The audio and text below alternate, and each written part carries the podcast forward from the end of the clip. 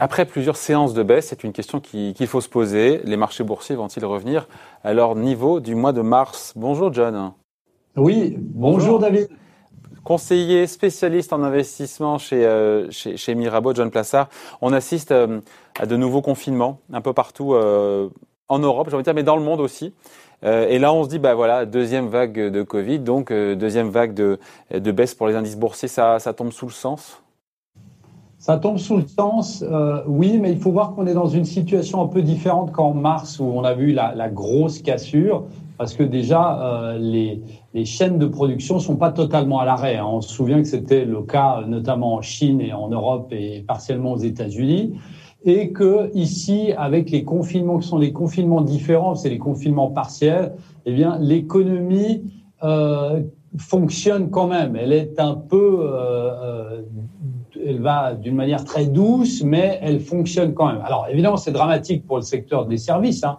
on parle de l'hôtellerie, de la restauration, puis de l'aéronautique. Et les commerces. Mais euh, l'économie est toujours vivante. Donc aujourd'hui, euh, ce qu'il faut se dire, c'est que euh, on a aussi appris quelque chose de mars. C'était évidemment que en cas de, cassure, on a immédiatement les banques centrales. Je rappelle que la Fed injecte 3 000 milliards de dollars quasi immédiatement dans le marché. On a les gouvernements qui lancent des réformes euh, et des plans de soutien massifs, que ce soit en Europe, en Chine, euh, aux États-Unis et euh, on a appris des anciennes crises. Alors maintenant, la question pour les marchés, c'est bien évidemment de savoir si à un moment ou à un autre, ils vont pas s'habituer. Est-ce qu'on va pas s'habituer à ce déversement de liquidités dans les marchés? Vous savez qu'on fait pas boire un, un âne qui n'a pas soif. Eh bien là, ça pourrait être la même chose avec les investisseurs qui demanderont à chaque fois plus. Alors, d'un côté, on n'est pas dans la même situation parce qu'on n'a pas, comme je disais, la chaîne de production qui est arrêtée. Mais de l'autre côté, il ne faut pas seulement se focaliser sur l'aide de la Fed et des gouvernements. Donc, à vous écouter, John, cette deuxième vague de baisse sur les marchés boursiers sera donc de moindre ampleur que la première elle devrait être de moindre ampleur. Alors, ce qu'il faut surtout surveiller, comme on en parlait la semaine passée, c'est évidemment cette deuxième vague et l'impact aux États-Unis et mm. potentiellement l'arrivée de Joe Biden au gouvernement américain qui va, lui, prendre des décisions totalement différentes de Donald Trump et très certainement aussi euh, faire imiter d'une certaine manière ce qui a été fait en Europe avec des confinements partiels en demandant aux gouverneurs de chaque État de confiner partiellement leur, État et surtout les, mégapoles. Qu'est-ce qui pourrait renvoyer les marchés boursiers, John, euh, à leur niveau du mois de mars? C'est pas votre scénario central, je l'entends pour les raisons euh, évoquées. Mais bon, voilà. Qu'est-ce qui pourrait nous renvoyer encore euh, une vingtaine de pourcents plus bas?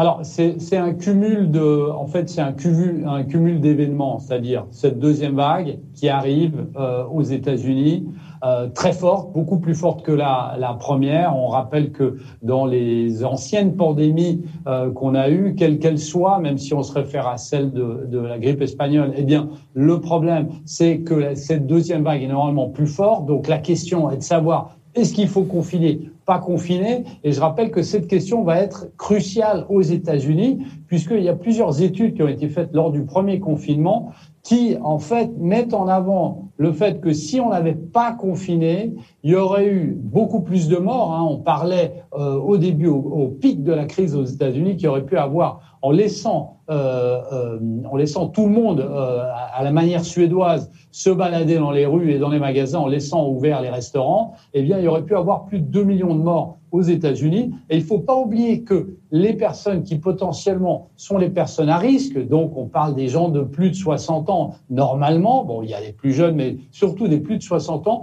eh bien, pour les États-Unis et pour l'Europe globalement, c'est une manne financière incroyable parce que c'est des personnes qui, historiquement, dépensent aux États-Unis, on estime que l'année passée, ces personnes au-dessus de 60 ans ont dépensé 7600 milliards de dollars et font vivre ou supportent environ 90 millions d'emplois aux États-Unis. Donc c'est très important de regarder ici que le confinement ou le non-confinement va avoir un impact économique direct sur la croissance européenne, évidemment, et on l'a vu que le choix a été fait de la part du gouvernement français et allemand, et bien évidemment aux États-Unis.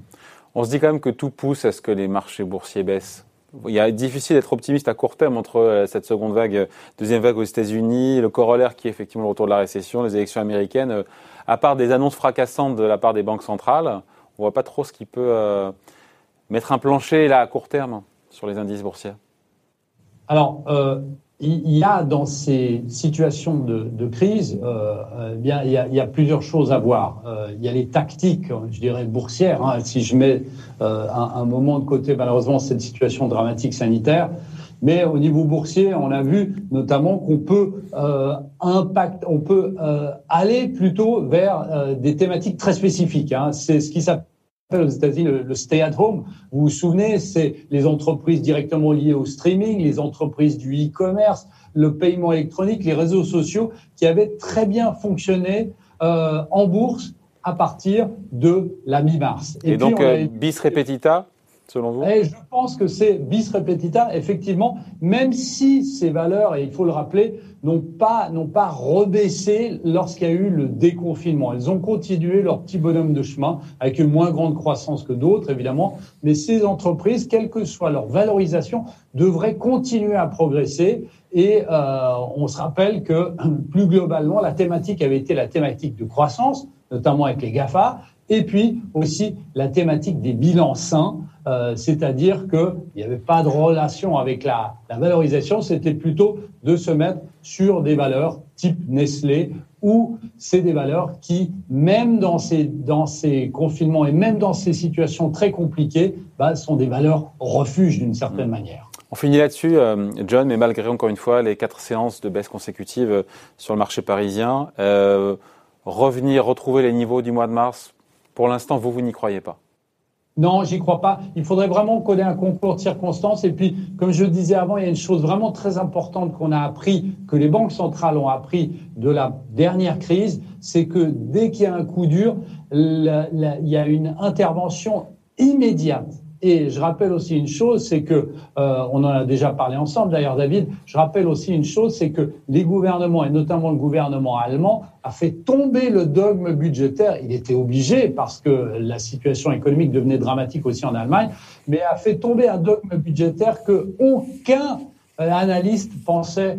que Angela Merkel allait faire, puisqu'elle ne voulait pas, selon ses propres dires, payer pour les pays du Sud qui ne faisaient pas l'effort qu'avaient fait les Allemands. Alors qu'on on voit ici que c'est très important ce qui va être fait. C'est pour ça que je pense toujours qu'on va pas retrouver les, euh, les, les, niveaux de, les bas niveaux de mars, mais on devrait avoir, avec les élections présidentielles, avec cette deuxième vague, les interrogations qu'on a, on devrait avoir des séances extrêmement volatiles et on pourrait évidemment perdre euh, quelques pourcents, 5 à 10% de baisse ne m'étonnerait pas sur ces marchés.